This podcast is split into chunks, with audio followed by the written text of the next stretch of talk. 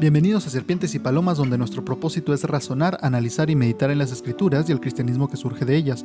Yo soy Calderón y en cada episodio hablaremos de temas no para enseñarlos, aunque sin duda aprenderemos en el camino, sino que lo haremos para buscar ser aquello que Jesús nos dijo que fuéramos, prudentes como serpientes y mansos como palomas. Hola, espero que estés bien, espero que estés teniendo un buen día, una buena semana.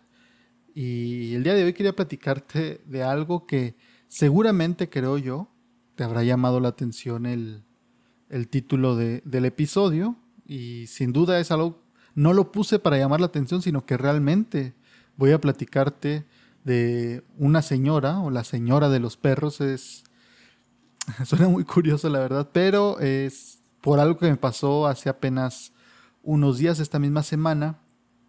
Es una experiencia que tuve y que me hizo razonar, curiosamente, en cuanto terminé esa interacción con la señora de los perros, me hizo razonar en, la vida cristiana, en, situaciones como esas, cómo nos vemos, como que siento que quizá me vi reflejado y vi reflejado lo que muchos dicen sobre los cristianos y lo que me ha tocado ver a muchos cristianos hacer. Y, es bien curiosa la situación. Entonces voy a empezar a platicarte para no dar más vueltas. Eh, quería platicarte que hace unos días salí a pasear a mi perro. Mi perro se llama Nico. Todos los días lo paseo y lo saqué a pasear aquí a un parque que está literal enfrente de mi casa. Y pues normal, lo llevo, eh, obviamente lo llevo con correa, eh, que ser dueños responsables. Y lo llevo con correa y todo y, y lo paseo ahí, lo doy unas vueltas y lo llevo yo a ciertas horas cuando no hay gente, precisamente porque Nico es muy amigable con la gente y con los perros, con algunos, no con todos los perros. Entonces, cuando llega a ver un perro que no le cae bien, se pone a ladrar mucho, empieza a jalar mucho con la correa, se vuelve muy incómodo el paseo y en vez de ser algo que él y yo disfrutemos, se vuelve en algo que estresa, que, que no se disfruta y ni él ni yo lo terminamos disfrutando. Entonces, lo llevo a, horas donde no hay gente en el parque o generalmente no hay gente. Sí me ha, me ha tocado varias veces que haya gente, pero como es poca o es una persona con otro perro nada más, este, pues me voy al otro lado del parque y, los mantengo así mientras ellos caminan de aquel lado y yo del otro lado. Y también me ha tocado gente que personalmente me parece irresponsable que lleva a sus perros al parque y los deja sueltos y dicen, es que mi perro no hace nada pero pues es que no es de que haga algo o no, es que está prohibido en el código de, aquí, de, mi estado, de mi ciudad, eh, lo han comunicado bastante por redes sociales y todo esto, que está prohibido y te pueden poner una multa por traer a tu perro sin correa. Y no dice a menos de que sea amigable, no, es que es cuestión de que al no tener correa se vuelven algo que no puedes predecir ni controlar. Eh, entonces, pues simplemente te dicen, no, eh, no puedes traerlo sin correa. ¿Por qué? Porque no puedes controlarlo cuando no trae correa y a lo mejor tu perro no hace nada, pero a lo mejor llega a andar otro perro suelto y por algo no se caen bien o el otro perro suelto muerde a tu perro, lo ataca y para controlarlo va a estar casi imposible. Entonces es, a mí se me hace más por seguridad propia que de las otras personas. Porque yo si traigo mi perro con correa, yo sé que mi perro no va a hacer nada porque yo no se lo voy a permitir. E igual si le intentan hacer algo, pues a lo mejor tengo un poco más de control de tenerlo cerca y poder hacer algo al defenderlo, al alejarlo también del otro perro, algo. Pero pues por algo eh, el mismo código te dice que no puedes traerlo suelto. Y pues ya yo estaba paseando a mi perro y ya casi terminaba, ya, ya, ya había hecho la mayoría del recorrido y de la nada se acerca una señora pues ya grande, pero no viejita como tal. Eh, se veía muy, muy delgada. Se veía que, eh, como era temprano todavía, entre comillas, eh, se me afirma como que estaba muy. como una persona cuando tenía que hacer algo y salió a hacerlo, o sea, a pasear los perros en este caso, pero como que salió así de que ya vamos, ¿no? O sea, ni se fijó en cómo iba vestida o cómo iba a arreglar, es como que no me importaba, voy a hacer lo que tengo que hacer que no es crítica, simplemente describo el aspecto que tenía. Y se acercó a mí y bueno, me habló un poco lejos y yo traía los audífonos y me vi que empezó a hablarme y no lo entendí, me acerqué y le pregunté qué, qué pasaba. Y ella dijo, oye, tu perro es amigable. Le digo, pues con la gente sí, pero con los perros depende del perro. Le digo, a veces sí, a veces no, no sé por qué a veces sí, a veces no, pero no podría decirle eh, con una conciencia tranquila que sí, porque probablemente no va a ser amigable con algún perro que traiga usted. No los traía en ese momento, los tenía en su carro. Y, empezó a decir, ah, es que tengo una perrita que yo los traigo con correa, pero tengo una que es rescatada. Mi perro también es rescatado de la calle, por cierto. Y, y ella sí la dejo andar, pero ella no causa problemas, se acerca, huele y si ve que no es amigable el otro perro se va. Y en eso me estaba contando y, algo le respondía yo que le dice, no, pues no hay problema, pues mire, usted controla. A mí no me pareció mucho lo de la perrita que la trajera suelta, pero pues no me voy a poner a decirle. Dije, bueno, pues si ella dice que, no causa problema, pues está bien, voy a confiar en ella. Y en eso yo le estaba respondiendo y de pronto mi perro, como si es muy amigable con la gente, eh, pues estaba a unos tres metros de la señora y mi perro estaba jalando para acercarse a la señora porque quería que le hiciera cariñitos y así. Y de pronto en eso estaba y de pronto la señora dice, relájate, relájate, relájate. Y yo dije, ah, pues le está, como ve que al estar jalando mi perro, yo no lo estaba jalando, simplemente estaba sosteniendo la correa, pero mi perro sí estaba jalando, Nico, y pues le apretaba un poco en el cuello, ¿no? Que pues, se lastima obviamente, pero yo no lo estaba jalando. Y le empecé a decir, relájate, relájate. Y dije, sí, pobre, pues vio que, que está haciendo esfuerzo y le está calando en el cuello y le está diciendo a Nico que se calme. Y luego voltea y me ve a mí y me dice, no, cálmate. dice, relájate, eh, relaja tu mano, relaja tu, el agarre que tienes en él. Y ya, caray, pues yo ni lo estaba jalando ni nada. Pero me sorprendió, ¿no? Es como que, ah, caray. Este, yo entendí que le está diciendo el perro, pero resultó que me estaba diciendo a mí, tú relájate, relaja la mano y relaja esto. Y relaja cómo lo agarras, es que sí. Y dije, ah, dije, no, no lo estoy jalando. No, es que así no se agarra. Y de hecho, estas correas están prohibidas. Una correa común y corriente que compré en el Walmart, ¿eh? no, es, ninguna correa especial. Hay unas que son de castigo y así, no, esta es una correa que es un collar y luego le, le pones la correa para jalar, común y corriente. Y, y me dijo, es que están prohibidas, de hecho, ¿sabías por qué esto? Lo que pasa, mira, es que les va a pasar esto en el cuello y, y, les aprieta la tiroides y empieza a hacer esto y luego empiezan a tener problemas, porque de hecho estas ya están prohibidas en muchos lugares de Europa y no se debe usar, porque si lo haces así lo está lastimando. Y, y me empezó a explicar así, y obviamente yo también ya sé ese tipo de cosas, por algo no me gusta que Nico jale, pero no me preguntó nada, simplemente me dijo, oye, tú no debes hacer esto, eso que estás haciendo está mal. No me lo dijo con, esta, con este tono que lo estoy diciendo yo, sin duda no lo dijo así, pero como que sí me, me incomodó y me molestó hasta cierto punto que alguien que ni conozco, ni, ni, me conoce, ni sabe nada, ni sabe por qué está jalando mi perro. Yo después dije, pues sí, lo hubiera, no, no le hubiera dicho porque no hubiera contestado eso, pero pues ella no se dio cuenta que la única razón que mi perro estaba jalando es que ella se acercó, porque pues si no, no, no, hubiera empezado él a jalar y yo no lo estaba jalando. Pero ella en su momento, en el momento, eso fue de decirme, no, así no se hace, eso no debería estarlo haciendo, yo te estoy explicando por qué. Y me empezó a decir, y, yo vi que quería empezar a, no a discutir nada, sino simplemente extenderse en, en decirme y explicarme, en decirme, le dije, no, o sea, no la callé nada, le dije simplemente, no, está bien, le digo, sí le entiendo, sí sé, pero este, no, no, no, no necesito que, que me lo explique, yo, yo entiendo. Me dijo, no, no, es que tienes que saber que esto y esto. Le dije, sí, le dije, no, está bien, no, no quiero que me lo explique, señora. Eh, y me dijo, oh, pues qué, qué mal y qué triste que no te quieras informar. Le dije, no, no es eso. Le digo, yo también he investigado. Como digo, nunca me preguntó, ni, ni me conoce, ni la conozco yo. Pero pues yo también con Nico, precisamente como era de la calle, eh, pues era, él no estaba acostumbrado a usar correa ni nada. Yo tuve que ponerme a tratar de educarlo y me puse a ver muchos videos, cursos y todo eso. Horas y horas, literalmente horas y horas de de aprender lo más mínimo para que no jalara tanto. Ni siquiera digo que sepa mucho, simplemente lo mínimo para que no jalara tanto. Y gracias a Dios, y se ha podido, gracias a Dios se ha educado. Nico cuando le digo que se siente, se sienta, cuando le digo que deje de hacer algo, lo hace. en jalar todavía cuando se emociona, lo hace. Con la señora está emocionado porque le gustan las personas. Y, pero eso no lo conoce ella, ni me lo preguntó. Y ella asumió algo de mí Y me dijo, no, estás mal, y quién sabe qué. Y le dije, no, le digo, pues sí, yo también sé y, ya sé lo que me va a decir porque he escuchado y conozco eso. Yo sé que no está bien que esté jalando. Nunca defendí el jalarlo. Sin embargo, ella no preguntó eso, ni creo que se haya puesto a pensar que debía yo, si debía preguntarlo yo, ¿no? Y ya empecé a decir, no, es que yo tengo 40 años teniendo perros y yo tengo, yo he tomado cursos y yo sé esto y yo sé aquello, que no, yo nunca dudé de eso. Dije, pues seguramente es una señora que sabe y me está diciendo. Y le dije, no, pues sí, está bien. Yo también me he informado, eh, pero pues no necesito que me lo esté, que se ponga a explicarme todo ahorita. Y, y yo ya, para regresar a la conversación a lo que iba, le dije, mire, yo no tengo problema con, con lo de sus perros, eh, pues está bien porque los vi en el carro.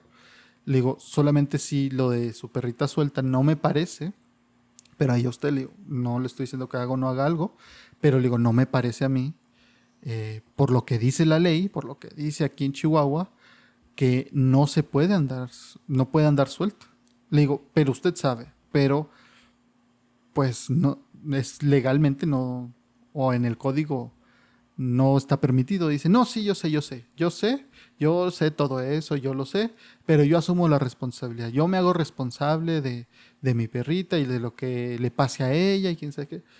Y le digo, no, no, no me lo tome a mal, ni siquiera yo no estoy diciendo que su perra le vaya a pasar algo. Lo que puede pasar es que imagínese que llegue un perro que anda suelto, que es lo que yo pienso sobre Nico, sobre mi perro. Yo puedo andarlo paseando él bien y de pronto andar un perro suelto que se le salió a alguien o que alguien más que diga, mi perro, yo lo controlo, yo le hablo o le chiflo y se viene conmigo. Y que me ha tocado muchos dueños que dicen, no, mi perro no hace nada, mi perro me hace caso y, y no es cierto, el perro los ignora si le hablan y se empieza, se echan sobre otros perros a ladrarle así e ignoran completamente al dueño. ¿Y qué tal ese perro, se anda suelto, se salió, vaya, ataca a su perrita, le digo? Ahí no es culpa de usted y no es que su perrita sea mala, pero usted no va a poder reclamar nada porque usted también traía mal a su perra. Entonces, no va a poder ni siquiera reclamar nada porque usted, los dos estaban mal. Y ahí sí se quedó pensando como que, ah, como que ella pensaba, no, no tiene de malo porque yo me hago responsable si mi perra hace algo porque yo sé que no va a hacer nada. Pero no pensaba en la seguridad de su perrita, yo creo. Y ya, pues así, así pasó. Le dije, está bien, usted si quiere hacerlo, no, no hay problema. Le digo, a mí sí me parece una irresponsabilidad traer perros sueltos porque está prohibido, la pueden multar y el decir, ah, pues es mi responsabilidad, no cambia las cosas, es una irresponsabilidad. Dijo, ah, sí está bien, ándale pues. Y ya se fueron. Y, y al final ni bajó sus perros, yo creo como que dijo, no, para no causarnos problemas. Que yo me iba a ir, como digo, ya casi me iba, pero se fue la señora de los perros, ¿no? Y aquí no sé si te habrás puesto, ya que te había dicho que me hizo recordar a ciertas actitudes como cristianos tenemos. La señora me hizo pensar en cómo nos llegamos a ver, y me voy a incluir para que no suene como que ustedes, ¿verdad? También, porque yo estoy seguro que en algún momento habré sonado así. Pero ¿cómo podemos tomar esta actitud de la señora? Que, como te digo, me sorprendió que ella no sabía nada de mí, no sabía nada de la historia con Nico, de Nico conmigo. Obviamente yo tampoco de ella, no asumí tampoco nada. Pero ella sí asumió muchas cosas y, y de, su, de lo que asumió empezó a dirigirse a mí de cierta manera lo que, lo que conocía de ella y lo que asumía de mí, que es muy importante, creo yo. Porque nosotros nos conocemos, sabemos lo que hemos vivido, sabemos cómo, es, cómo hemos conocido de Dios y luego nos encontramos con otras personas que muchas veces no conocemos, pero asumimos cosas de ellas y les hablamos desde lo que yo sé de mí y lo que asumo de ti. Y a la hora de evangelizar, que es a lo que voy, creo que es muy peligroso y le ha cerrado la puerta seguramente, sin exagerar, a miles y miles de personas. O sea, a miles de cristianos o miles de cristianos en cientos y miles de situaciones diferentes con personas que se cierran por cómo llega o cómo llegamos como creyentes a evangelizar a alguien. Yo no soy muy del estilo de evangelizar, de llegar de la nada con alguien que no conozco a hablarle de Jesús. No me parece mal y sí lo he hecho. Sin duda creo que hay situaciones donde se da, hay situaciones donde es lo que debemos hacer, quizá porque vemos que la persona necesita una palabra de aliento, porque la persona necesita, está en una situación desesperada, sea, si vas a un hospital vas a encontrar mucha gente así, y pues solamente vas ese día, que pasa que andas en otra ciudad dices, creo que debo hablarle a esta persona de Cristo y hay muchos igual cientos de miles de testimonios de personas que así les han hablado de Cristo o han hablado, le han hablado a alguien de Cristo y Dios ha obrado. De eso no tengo duda y no es crítica. Yo solamente estoy hablando de, personalmente cómo se me da mejor la evangelización ah, y cómo me gusta más. A mí me gusta más eh, primero tener cierta relación con la persona eh, y después eh, ir contándole o compartiéndole de Dios y, lo que ha hecho Dios en mí, todo esto. Habrá algunos que se identifiquen, habrá otros que digan, a mí se me da mejor llegar de la nada con gente que yo creo que los dos tienen sus dificultades, cada uno, y otros, y facilidades. Creo que con la gente que no conoces es difícil porque, pues, no la conoces y llegar con alguien desconocido no sabes cómo va a reaccionar, no sabes qué actitud va a traer, qué, qué humor tenga en ese momento. Y pues te pueden dar lugar o te pueden decir, no, este para allá no quiero escuchar nada. Que como digo, sí me ha tocado experiencias de llegar a evangelizar así con gente. La ventaja también ahí podría ser que no te conocen. O sea, es una parte de ventaja porque ellos no saben cómo eres en tu día a día, ellos no saben si vienes de hablarle feo a, a un familiar tuyo, a tu mamá, a tus hijos, a tus hermanos. Ellos no saben nada de eso. Entonces no te lo pueden echar en cara, no, te, no tienen cierta noción de ti. Ellos lo que ven de ti es, ah, es una persona que viene a hablar de Dios. Y ya. Y de ahí se podrán crear ciertas ideas, pero pues la ventaja es que no conocen tu historia, no saben cómo eres día a día, no saben cómo eres en ciertas situaciones porque no te conocen. Ahora, a la hora de hablar con gente que ya conocemos, que me refiero a amigos, compañeros de trabajo, familiares, gente que vemos constantemente, pues incluso la señora del Oxxo, no sé, cositas así que se va creando una relación, quizá no muy grande, pero es más allá de un simple desconocido. Ahí la ventaja, pues puede ser que por lo mismo a veces te dan más lugar a hablar, que se pueden tener más conversaciones sabiendo que vas a ver a la persona después. Es decir, hay mucha gente que dice, no, es que no sabes si vuelvas a tener la oportunidad de hablarle a Cristo, y es cierto, pero en general, si tienes 30 personas cercanas en tu vida, no va a ser como que hoy sea la última vez que les hables de Cristo, a menos del que, que el que se muera seas tú. Ahí pues sí, pero en cuanto a verlos, eh, pues es más probable que tengas varias oportunidades y de ahí poco a poco, poco a poco puedes ir intentando, puedes ver las dudas que tengan, la idea que tengan ellos también de, Dios, de la religión. Esa es una ventaja. La desventaja, pues, es lo opuesto al desconocido, que ellos sí te conocen y ya te han visto enojarte, ya te han visto las actitudes malas que tienes. Por eso la familia de pronto es más difícil testificar porque nos conocen. Pero también puede ser una ventaja porque pueden ver cómo cuando nos equivocamos nos arrepentimos, pedimos perdón, tratamos de cambiar. Eso también es una oportunidad. Eh, pero en eso, entonces, aquí yo creo que el, a lo que diría que es el equivalente la señora de los perros es alguien que llega a evangelizar sin conocer a la persona.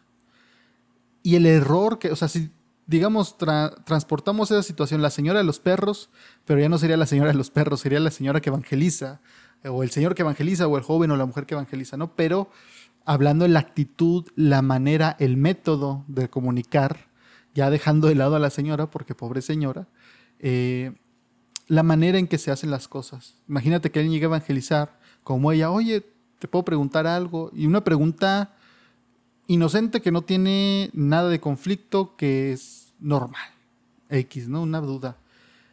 Pero de ahí yo creo que el error que yo diría en la actitud a la hora de evangelizar de, la señora de los perros es el querer decirle a la gente qué hacer.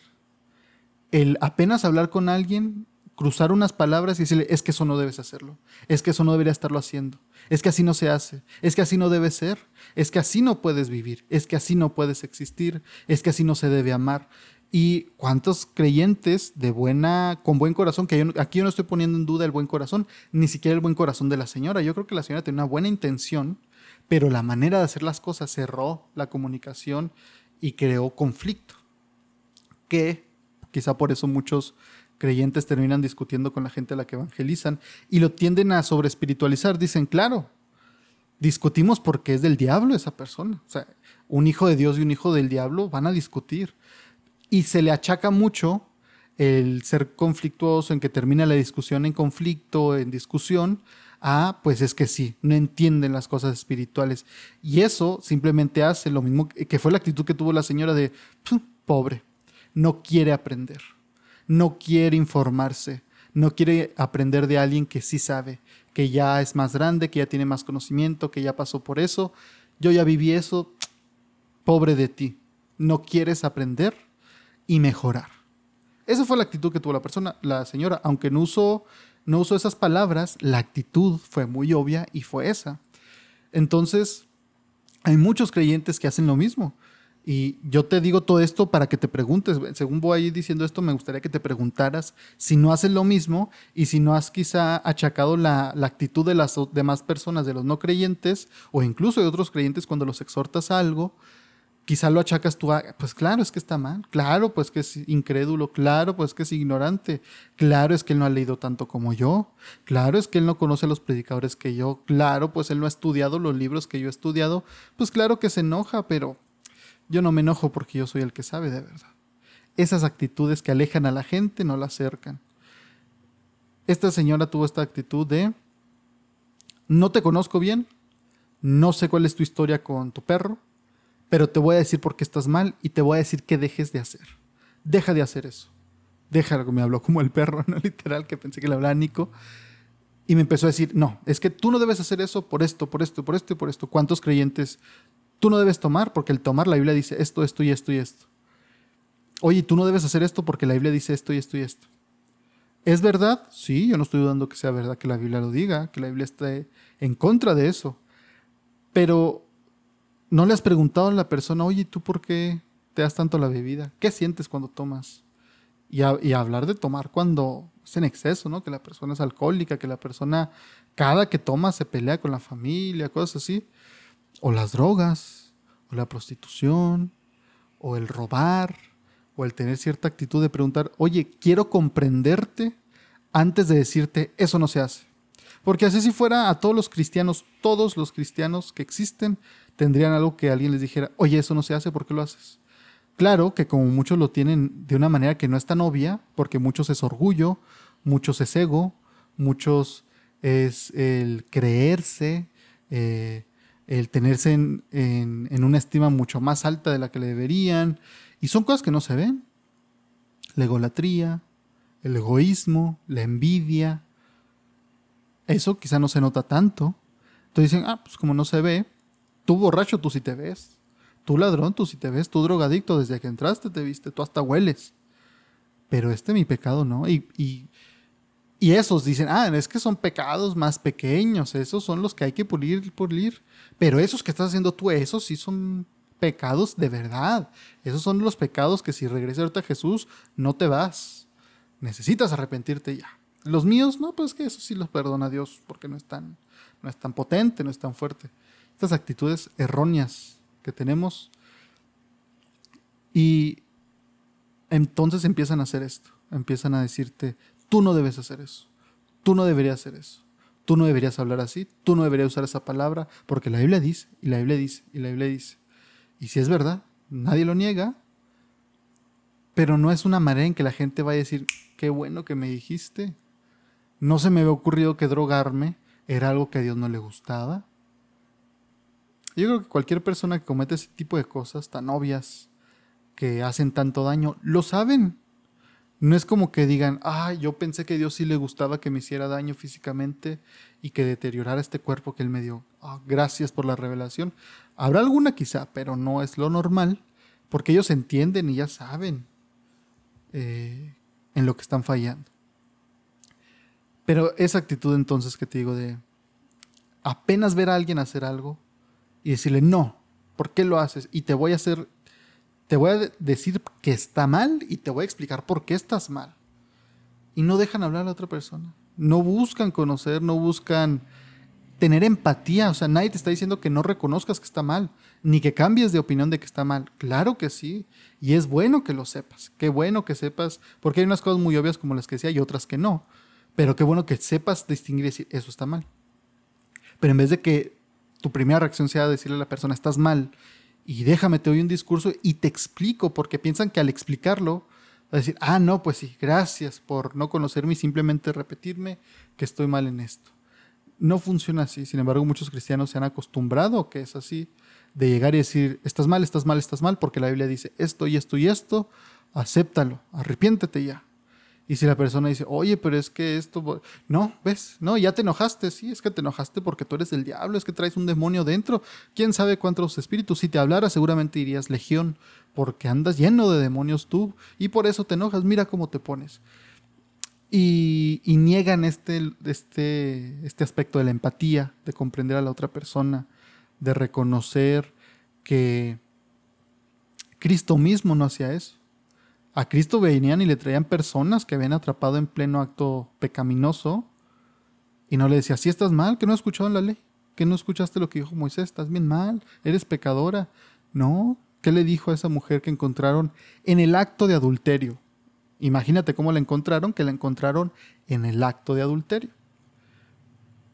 Y no, no se pone a explicarle Jesús cuál fue su error, por qué está mal porque Él sabe que ella lo sabe. Él no necesita sentirla, hacerla sentir más pecadora. Eran los demás los que decían, a ver, condénala, dile que está mal. Muchos cristianos yo creo que sí hubieran hecho esa misma petición. Y les recuerdo, acuérdense ustedes sus pecados. A ver, ¿quién de ustedes se atreve a tirar la primera piedra si es que nunca han pecado? Y dice la Biblia que desde el más grande hasta el más joven fueron soltando las piedras. Eso es quizá lo que nos falta. A y qué curioso que Jesús lo diga cuando él no, él no, cabía, él no cabía en esa, en esa categoría. Él no tenía que recordar sus pecados. Él sí podía tirar la piedra porque él sí estaba libre de pecado. Y aquel que podría haberla descalabrado con, un, con muchas rocas porque él sí estaba libre de pecado, decide no condenarla, decide no apedrearla. Él dice, ¿dónde están los que buscaban apedrearte. Y le dice ella, ¿ya se fueron todos, Señor? Jesús le responde, yo tampoco te condeno, vete y no peques más. Esa actitud que al ser cristianos a muchos se nos olvida y dejamos de lado, esa empatía de recordar, yo también soy pecador. No porque mi pecado no sea tan obvio como el de él significa que yo no soy pecador. Yo también peco, soy cristiano, soy un pecador limpiado y redimido, pero no dejo de ser pecador mientras esté en este mundo. Y deberíamos recordar eso cuando nos encontremos con alguien que está haciendo algo que sabemos que está mal. No necesita que se lo digamos. Lo saben, la mayoría lo sabe. Pero quizá ayudaría más escuchar a la persona, entender qué la llevó a esa situación o hacer así. Y entonces extender una mano de ayuda, no un dedo de juicio. Las dos cosas se hacen con lo mismo, con la mano, pero una es para ayudar y levantar, la otra es para dejar solo y señalar. Para eso se hace. Nos falta quizá empatía y nos falta como creyentes a la hora de, estar en esas situaciones recordar que un buen ejemplo puede también traer a la gente a Cristo. No un buen ejemplo en la vida cuando andamos sin no mentir y todo esto, a la hora de evangelizar mismo, que es cuando yo creo se nos olvida. En 1 de Pedro 2.12, fíjate lo que dice Pedro, dice, tengan una conducta ejemplar entre los gentiles, los no creyentes, para que en lo que ellos los calumnian como a malhechores, al ver las buenas obras de ustedes, glorifiquen a Dios en el día de la visitación. Es decir, hay no creyentes que los van a calumniar y van a decir cosas horribles de ustedes. Actúen de buena manera para que sus acciones, las de ustedes, su conducta, corrija aquello que ellos están diciendo, se den cuenta que no es cierto y en aquel día no tengan que decir malo de ustedes. Y que si dijeron algo malo, se revele que no era verdad. ¿Por qué? Porque podemos ganarlos con el ejemplo también. Que vean las buenas obras y digan, ah, Karen, no, pues todo esto que dicen de él no es cierto, ya lo conozco, ya lo he estado con él y por más que lo veo, que lo trato, no ha pasado eso que dicen que él hace. Hay que tomarlo en cuenta. Esto de esta otra actitud que la señora tomó, la señora de los perros, que se me hizo a mí incongruente por completo, y así somos también como creyentes muchas veces, el decir, tú estás mal por hacer esto con tu perro, pero yo, el yo dejar a mi perro libre y suelto, no está mal. Es incongruente. literalmente eso que estaba haciendo ella, el código se lo prohibía y le decía que lo iban a multar y ella decía, no, no, pero con mi perro está bien. como yo lo hago, como yo sí sé, ahí no está mal. Incongruentes, eso mismo que hacemos con los no creyentes o con otros hermanos de decirle, es que tú estás mal y estás en pecado y esto, que la exhortación es buena, no estoy hablando de no exhortar y no decirle a la gente, estoy hablando de la manera en que lo hacemos. El llegar y solamente apuntar y decir, tú estás mal, tú estás mal, cambia ya. Así nada más, sin buscar conocer, sin buscar entender, sin extender una mano de ayuda, simplemente señalar e irse, darse la media vuelta e irse, no va a ayudar mucho. Eso es lo que muchas veces se hace. El apuntar, apuntar, apuntar pero luego en mi vida, mi pecado o las veces que yo fallo, eso lo justifico. O criticar, muchos cristianos que se la pasan criticando a medio mundo y luego ellos hacen lo mismo o algo similar y dicen, no, no, es que a mí Dios me perdona, es que a mí Dios me entiende. De que no, es que esta persona es bien malacarienta, esta persona es bien así, me cae mal por su actitud, el otro día dijo algo que no me gustó, oye, tú, pero tú también dijiste, no, no, pero es que sí, sí fallo, pero Dios me comprende. Él sabe que yo fallo. Oye, pero la otra persona también, no, no, no, es que ellos bien mal. Eso está bien mal, eso que hacen ellos. Oye, pero todo es igual, uh, no, no. Estás mal eso, tú que me, ¿por qué me señalas mis fallas? Pero además yo sé que sí fallo, pero Dios me perdona. Oye, ¿por qué no aplicas entonces la misma para las personas que no te caen bien y los juzgas a los creyentes y dices, bueno, sí fallan y sí la riegan, pero Dios los conoce y Dios los perdona? No, no, ahí sí Dios, ¿por qué les da? ¿Por qué les permite? Quítalos Dios, que no deberían estar ahí, no deberían existir, no deberían hacer esto, no deberían hacer aquello. Ahí, eso la señora de los perros se me hizo incongruente, pero igual somos nosotros el decirte, tú estás mal, deja de hacer eso. Y yo hago algo diferente, pero yo lo justifico. En mi, caso está bien, en mi caso no está mal. Hay que tener cuidado como creyentes en no creer esas cosas y que nos sirva de ejemplo. Al menos a mí me sirvió ya bastante La Señora de los Perros. Sé que es un título raro para la persona, ni siquiera para el capítulo, pero quizás sirva mejor para, para tenerlo en mente. ¿Cómo eres tú a la hora de evangelizar? Cómo le compartes a la gente de Cristo.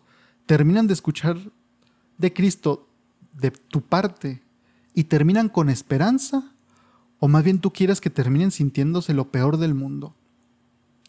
Porque sin duda el, Evangelio cuando se predica, cuando se comparte de Cristo, debe haber malas noticias, que somos pecadores y que necesitamos de un Salvador. Pero cuando se presenta el Evangelio entero, hay esperanza no solamente condenación. La condenación y la convicción se sienten en un momento, y todos como creyentes en algún momento la sentimos. Pero no se quede en eso. Si tu objetivo a la hora de evangelizar, de compartirle a la gente Cristo, es más bien que se sientan mal con su pecado y que se sientan culpables y que se sientan mal la próxima vez que vayan a hacer algo malo, y ya, estás dejando incompleto el Evangelio necesitas llegar a la esperanza, necesitas dejarle a la gente la esperanza de que sí, todo eso es verdad, pero en Cristo pueden ser perdonados, en Cristo pueden ser transformados y en Cristo pueden ser liberados. Muchas gracias por escuchar este episodio. No olvides suscribirte al podcast en tu plataforma favorita y recuerda que puedes encontrarnos en Facebook, Instagram y YouTube, donde subimos más contenido que nos lleva a razonar, analizar y meditar en las cosas de Dios. Espero que estés bien. Dios te bendiga.